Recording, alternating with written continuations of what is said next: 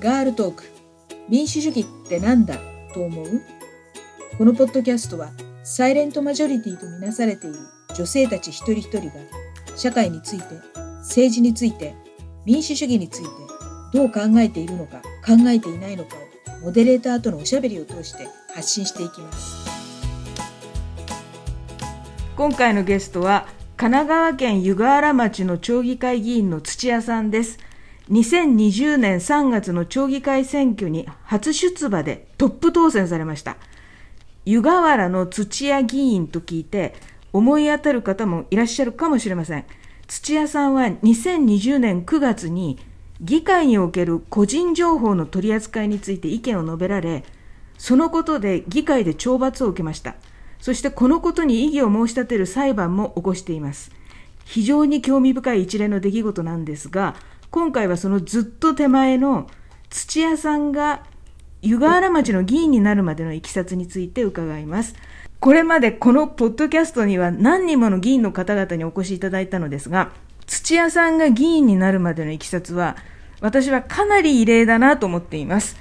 それでは土屋さん、簡単に自己紹介をお願いします。はい、こんにちは。湯河原町で町議会議員をやっております、土屋由紀子と申します。私はですね、あの、湯河原町出身なんですけれども、えー、大学進学を機に20年間、東京で過ごしておりました。えっ、ー、と、まあ、学歴はですね、中央大学の理工学部を卒業してですね、理系女子だったんですけども、なぜかその後にですね、わはは本舗というですね、劇団の、えー、に飛び込みまして、あの、演出助手っていうのをやって、で、鼻から豆を飛ばすね、梅垣さんっていうね、梅ちゃんっていうのがいるんですけど、その方の、えー、演出助手をずっとやっておりました。そんなこんなでですね、まあ、旦那と出会い、えー、結婚をし、子供を育てってやってたんですけど、まあ、仕事が芸能関係だったもので、その仕事は全国を転々とするところだったする仕事だったんですね。なので、あの、出産をするとですね、子供を抱えてできない仕事だったもので、まあ、一旦仕事は、まあ、泣く泣くやめて、で、その情熱がどこに行ったかというと、子育てに向きました。子供を育てながら虐待防止の活動を始めまして、まあ、5年ぐらいそんな活動をしながら、子供たちがあのしっかりと生きていくためには、自分の子供が幸せになるためには、やっぱり自分の子供だけじゃなくって、すべての子供たちが幸せにならないと、本当に幸せにはなれないんだなっまた、あの、虐待防止の活動もしてましたんで、社会が良くなるためには、少しでも不幸な子供を亡くしていかなければいけない、みたいなことを考えてですね、まあ、ずっと政治活動とかもやっておりました。そこでですね、えー、自分の子供たちを自然豊かなところにやっぱり育てた方がいいよなっていうね、その子育ての方向性なんかもまあ見出して、やっぱり自分の大好きだった湯河原町で子供を育てたいなと思って U ターン移住をしてきました。まあ、湯河原町で議員になるために帰ってきたわけじゃないんですけれども、帰ってきましたら、やっぱりこの活動していた、まあ、経験からですね、湯河原町の政治が気になる。気になる。で、そして、ママ友たちといろいろと話をして、ヒアリングをして、いや、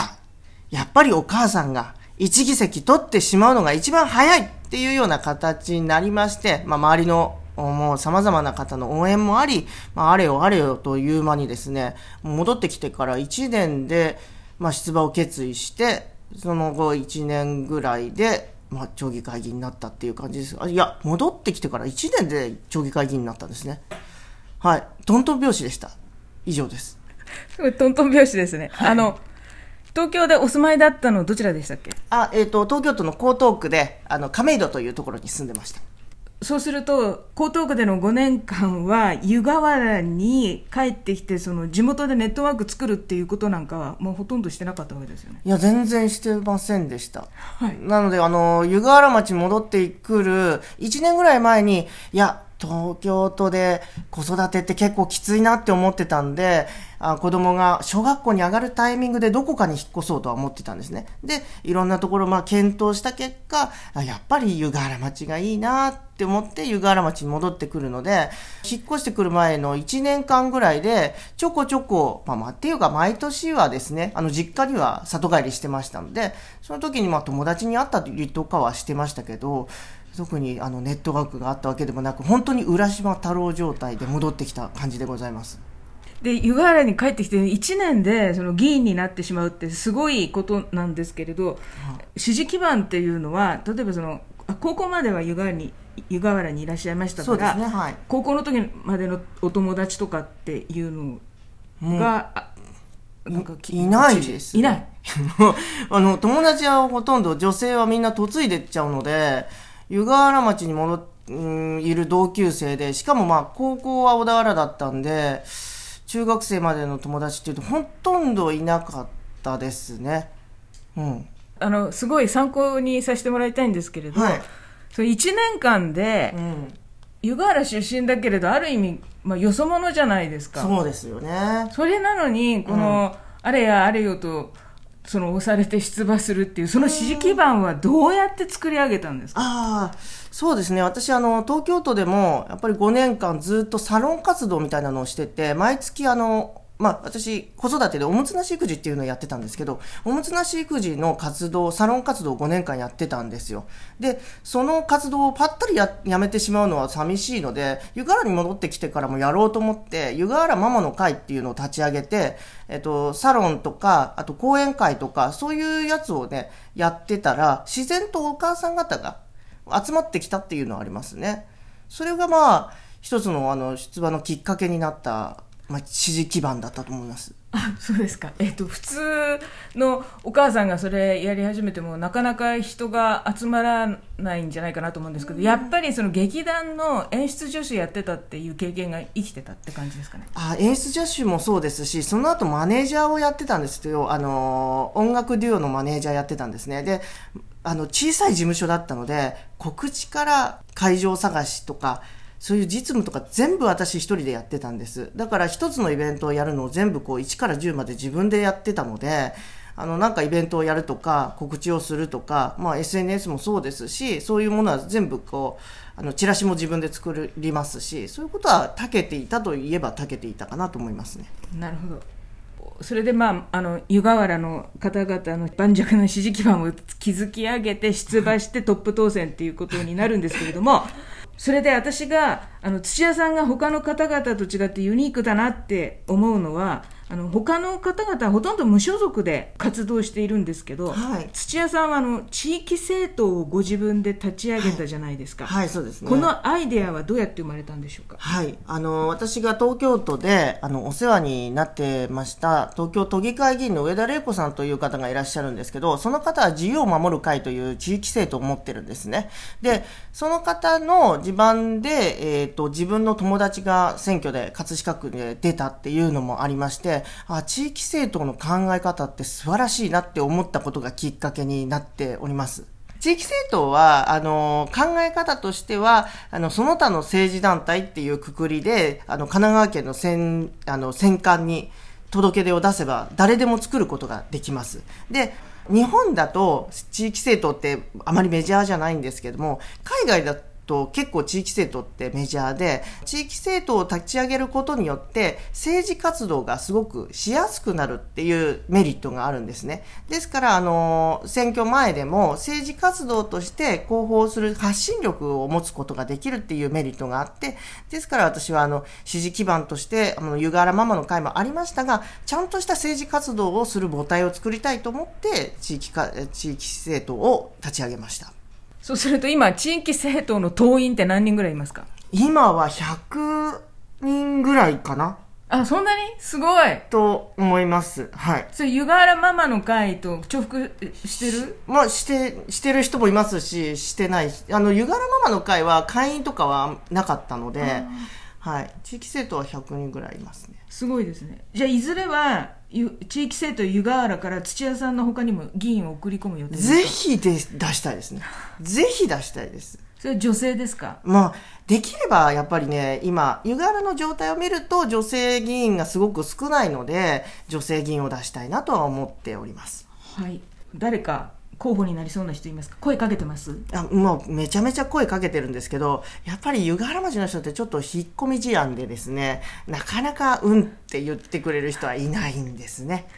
はいそこがちょっと悩みどころなんで、ぜひこのポッドキャストを聞いている方で、地域政党湯河原から湯河原の町議会議員になりたいっていう方がいらっしゃいましたら、すぐに私にご連絡をください。えー、とそれで2020年4月から議員として仕事をされているんですけれど、半年経たないうちに、エポックメイキングな出来事が起こりました。このことについてはまた改めて詳しくお話を伺うんですけれどもあの4月から9月まで議会に参加して議会をどう見てらっしゃいました、まあ、江東区であの市民活動されてて江東区の区議会とかも傍聴されたことあると思うんですけど、はい。はい、まあ、それと比較しての話でもお願いしたいんですけど。ななんてこう狭いところなんだろうっていうのがもう本当に率直なところですね。誰かに見られているとかこの話し合いを町民にちゃんと知らせるとか、そういうことを考えて話し合いをされてるのかなっていうと、ちょっと疑問なところがあるっていうのは、江東区での、まあ、傍聴経験と、あの、湯河原町を比べるとそういうところはありました。すごく村社会的な、あの、雰囲気のあるところだなっていうのが、まあ、ざっくり言うとそういうところがありますね。議員構成はどんな感じなんですか？議員構成は今、定数が14人で、えー、っと、その中で、1人お亡くなりになったので、今13人なんですが、女性は私と共産党の議員さんの2人、あと公明党さんが1人いて、それ以外は一応無所属ですね。はい、えっと、エポックメイキングって面白い言葉ですね。私初めて聞いたんですけど、エポックメイキングって。聞いたことない。えーと、あそうそう。でも見られてるっていうことを意識してないっていうことはどういうことなんですかね？ああそうですね。見られていることを意識してないっていうのはあのー、最初に私が度肝を抜かれたのが4月の臨時会で緊急事態宣言が出る3日前ぐらいだったんですけども、その3日前に、えっ、ー、と、補正予算が上がってきて、お座敷券っていうですね、あの、芸妓さんを呼んでお座敷で遊びましょうっていう券の補助券を補正予算で通したんですよ、湯河原町議会っていうのは。で、その時に、私はこの議案が上がってくることさえびっくりもしましたし、私が反対をして反対討論したんですね。で、反対討論した後に、それが賛成多数で通っちゃったっていうところにも、もう度肝を抜かれて、で、こんなことをどうやって町民に説明をするんだろうって思ってたんで、ちょっとこう、震えたんですよ、私としては。こんなものを通しちゃって。あの、東京の感覚で言うと、これは大炎上するものなんですね。だけど、湯河原町議会だと通っちゃう。で、その後に、な、なんて、何にもなかったように皆さん過ごしてらっしゃるんで、私はレポートとして自分のチラシを作って湯河原中にこう巻いたんですよ。で、そしたら案の定すごいこう物議を醸し出してしまって、で、それに対して他の議員さんが、ちょっとこう慌てるみたいな。いや、最初からそうでしょって。私は、あの、まあ、町民に説明をするまでが議員の仕事だと思ってるんで、それを考えてないのかなっていうふうに思った、まあ、エピソードですね。あの、湯河原ってあの、温泉があって、旅館とかもいっぱいあ,、って、で、お座敷券っていうと、湯河原には芸者さんとかもいらっしゃるんですか？もちろん芸妓連で芸妓さんのあの集まりがあるので あの芸妓さんいらっしゃいますチラシを巻いたところですね、いろんな方からご連絡が来たんですけど、ある、あの、一人のですね、その関係者と見られるですね、あの、まあ、お座敷とかで働いてる方から、女性の方から、私だって行きたくないっていうふうに、怖くて行きたくないっていうふうに言われました。まあ、GoTo はまだその時はなってないけれども、ねはい、まあでもその湯河原に来る観光客、観光振興の一助としてっていうことなんです。それとも町民の中のおっさんたちが楽しむための、あえっと、町民還元のための経済対策、コロナの経済対策としてのものだったんですけど、まあ、ただまだ、えっ、ー、と、それって本当に最初の緊急事態宣言の時だったので、もうテレビではもう連日3密を避けろ、3密を避けろという時に、まあ今でもそうですよね。その時になんでお座敷券で遊びましょうっていうような補正予算を通してしまうのかっていうのが、もうちょっと理解に苦しむっていうところでしたね。で、なんかこう、町長の答弁からすると、まあ、えっ、ー、と、3ヶ月後、4ヶ月ぐらいには、あの、収まるかもしれないかな、みたいな形で、予算だけ通しとけばいいじゃないか？みたいな多分、あの、まあ、思いで通されたんだと思うんですけど、あの、まあ、これにはオチがありまして、1年間執行できませんでした、それは。でも1年後にはそのお座敷権復活したんですか？いや、えっ、と、今年の4月、あの、3月末までが、その、要は執行できなかったので、それをですね、これ、あの、まあ、専門用語になりますが、繰越免許したんですよ。そして、もう、繰越免許してまで、この予算を繰り越してまで、まだ使おうとしてるけど、未だに使えてません。それはあの土屋さんが町民にあのこんなことありますよって報告したのでみんなが、はいあのえそなんか怒りましたないだろっていう抗議が、はいき起こったからなんですかね。湧き起こったのもそうですし、お座敷で遊べないじゃないですか、今。ね、ちょっと考えればわかるでしょって。私はその4月の臨時会の時点で、コロナってこれから何年た、何年ももしかしたら続くかもしれないものだっていうふうに思っていたので、なんでそこで補正予算通しちゃうんだろうっていうふうに思いましたけれども、まあ、そういうことですね。お座敷で遊べないから執行できてないんです。えっと、そうすると今まで町民の方の側も議会で何が起こってるのかっていうことに対してあんまり関心を持ったり知ろうとしてなかったっていうことああ、りますそれ、それももちろんあります。だから、えっ、と、やっぱり議員になってから私が特に今頑張ってるのが、町民に今議会で何が起こっているのかっていうのを逐一お伝えすること、チラシを使ったり SNS を使ったりしてお知らせしていかないと、まず関心を持ってもらわないと湯河原町は変わらないなと思っています。ありがとうございます。湯河原はあのコロナ禍のテレワークブームの中にあって住みたい田舎ベストランキングの首都圏エリアベスト10に入ってたと思うんですけどでも自然環境や交通の便がどうかだけじゃなくて行政がどうなってるのかもよく確認しないと今の時期は命に関わってくると思います。今回は土屋さんが議員になるまでのことを伺いました。一旦ここで止めますね。ありがとうございました。ありがとうございます。